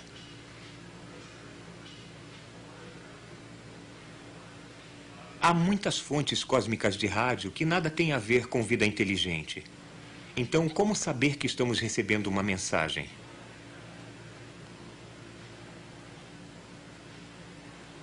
A civilização transmissora poderia facilitar bastante para nós se quisesse. Imaginem que estamos no curso de uma busca sistemática ou no meio de observações mais convencionais. E suponham que um dia achemos um sinal forte, surgindo lentamente. Não só um chiado ao fundo, mas uma série metódica de pulsos.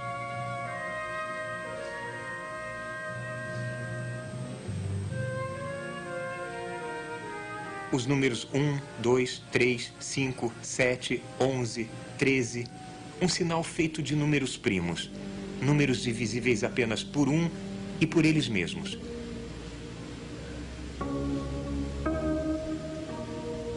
Não há processo astrofísico natural que gere números primos.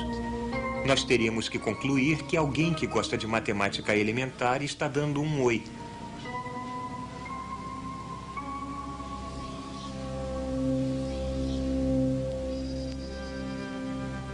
Isso não seria mais do que um sinal para atrair a nossa atenção. A mensagem principal seria mais sutil, mais oculta, mais rica. Talvez tenhamos que trabalhar duro para encontrá-la. Mas só o sinal já seria profundamente significativo. Ele significaria que alguém aprendeu a sobreviver à adolescência tecnológica, que a autodestruição não é inevitável que nós também podemos ter um futuro.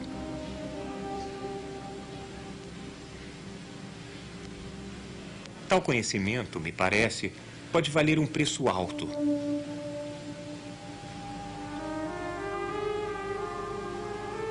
Muito provavelmente, algum novo Champollion iria sair para decodificar a mensagem principal usando a nossa pedra de roseta interestelar, a língua comum da ciência e matemática.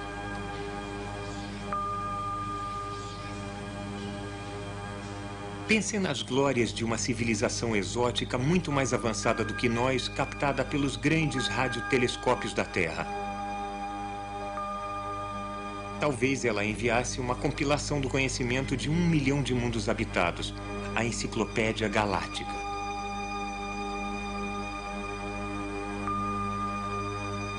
O recebimento de uma mensagem interestelar seria um dos grandes eventos na história humana e o início do desprovincialismo do nosso planeta.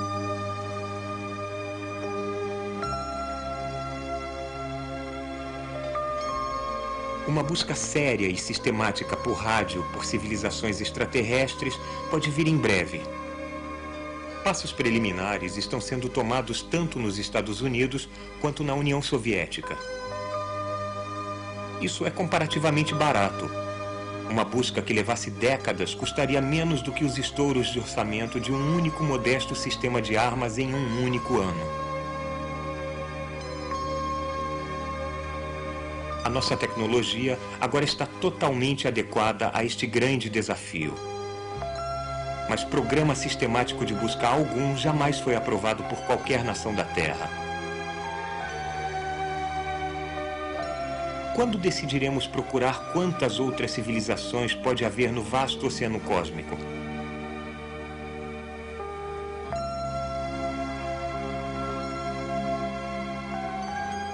Mas se há apenas poucas civilizações galácticas avançadas, ou se há milhões, uma delas não deveria ter viajado à Terra?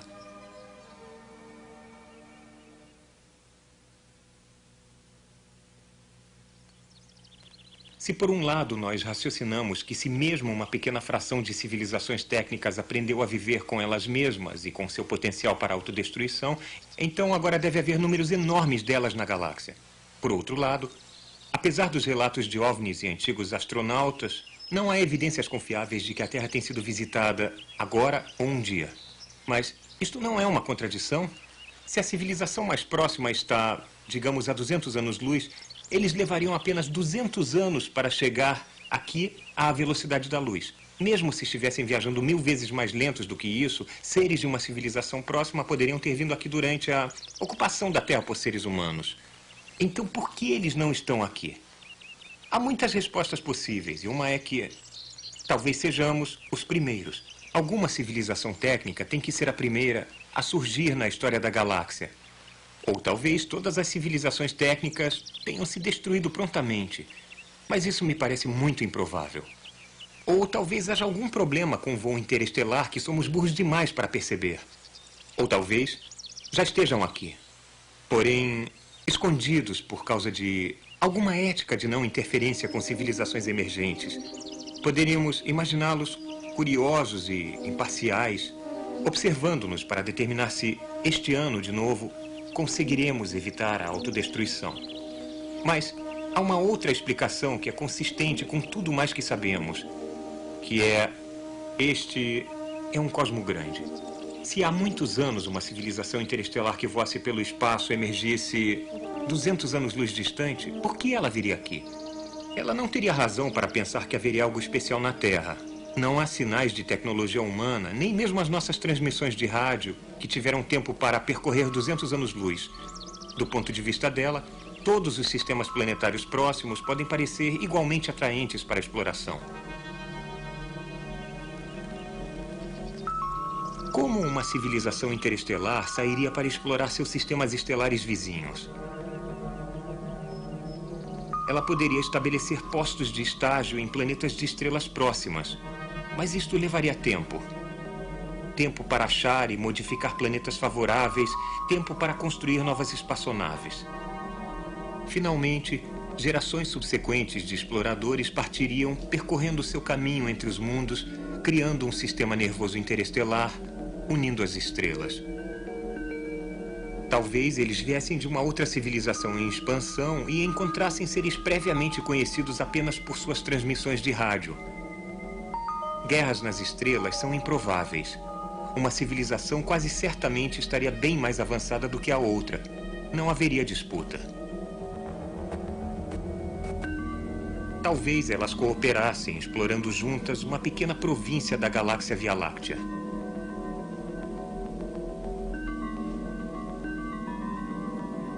Mas mesmo civilizações próximas poderiam gastar milhões de anos perambulando entre as estrelas sem sequer encontrar o nosso obscuro sistema solar.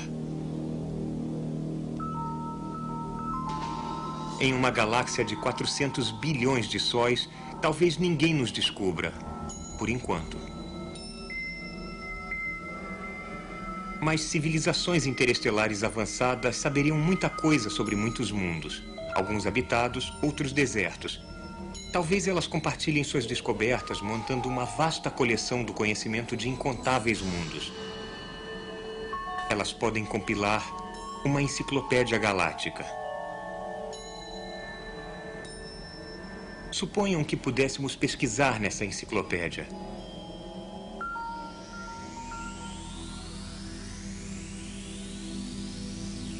escolheríamos uma província próxima da galáxia, uma região razoavelmente bem explorada. E então pesquisaríamos lentamente pelos mundos.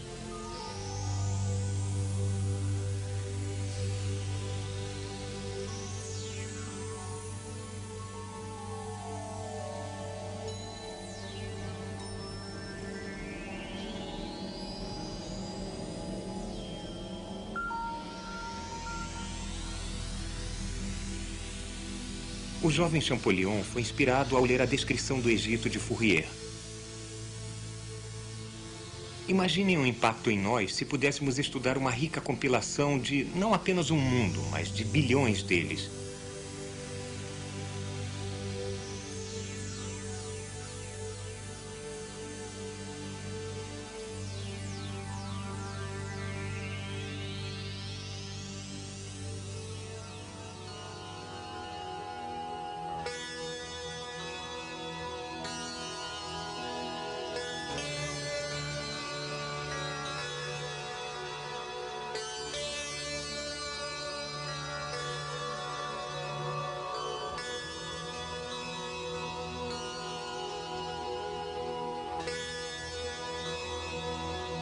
Possivelmente, não muito longe de nosso sistema solar, poderíamos encontrar um planeta com uma civilização técnica apenas um pouco mais avançada do que a nossa. Vamos procurar por ela na Enciclopédia Galáctica. Modo. Resumo de civilização.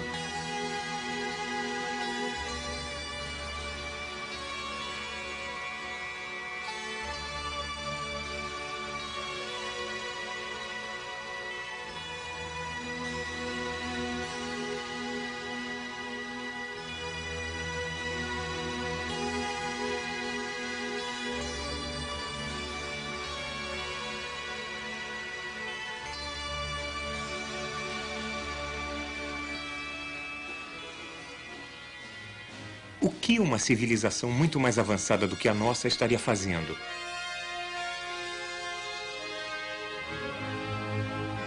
Em todo lugar pode haver engenharia em uma escala que diminui as nossas conquistas de maior orgulho. Pode haver culturas que desmontem outros planetas em seu sistema e os remontem perto de seu mundo para fazer um anel ou uma concha com seu planeta dentro.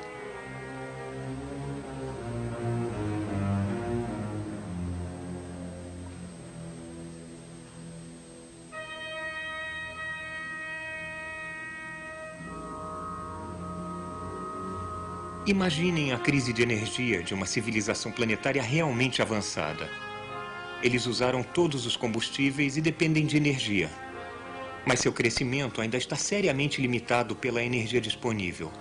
Uma quantidade enorme de energia é gerada pela estrela local, mas a maior parte da luz da estrela não cai em seu planeta. Então, talvez eles construam uma concha para cercar sua estrela e colher cada fóton de luz do Sol. Tais seres, tais civilizações teriam pouca semelhança com qualquer coisa que conhecemos. Civilização extraplanetária.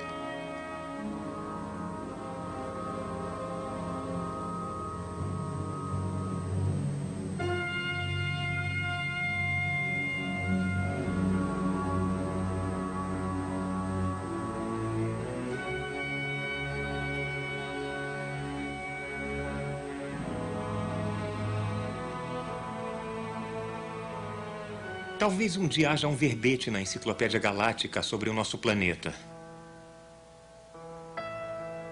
Ou talvez exista agora mesmo, em algum lugar, um dossiê planetário acumulado de nossas transmissões de televisão ou de alguma discreta missão de estudo. Eles podem congregar o índice de mundos azuis em nossa província da Via Láctea até chegarem a listar a Terra.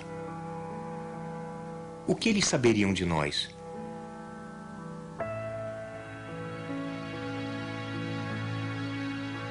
Que eles pensariam de nós.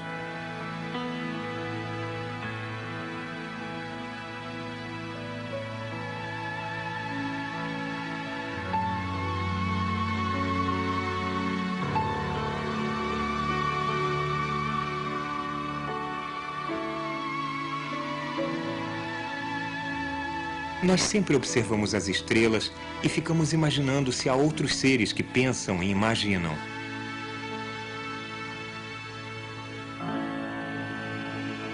Em um cenário cósmico vasto e antigo, além do entendimento humano comum, nós somos um tanto solitários.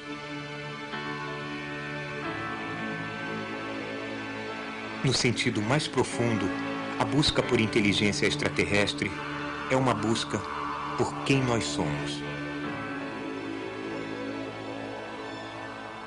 Cosmos, atualização. Desde que Cosmo foi ao ar pela primeira vez, o interesse nos OVNIs tem persistido.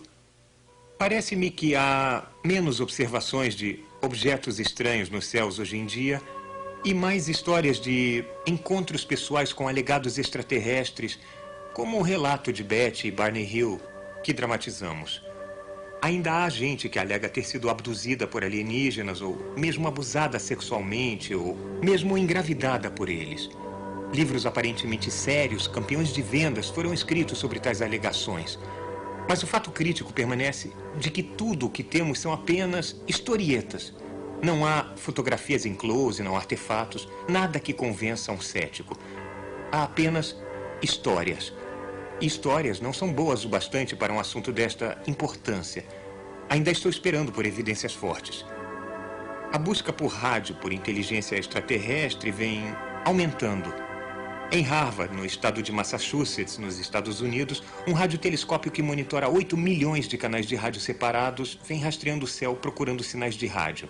Este programa, chamado META, é financiado totalmente pela Sociedade Planetária baseada em Pasadena, na Califórnia, pago por contribuições de seus membros. Uma busca similar à da Sociedade Planetária para examinar o céu do Sul, incluindo o centro da galáxia Via Láctea, está para ser realizada na Argentina.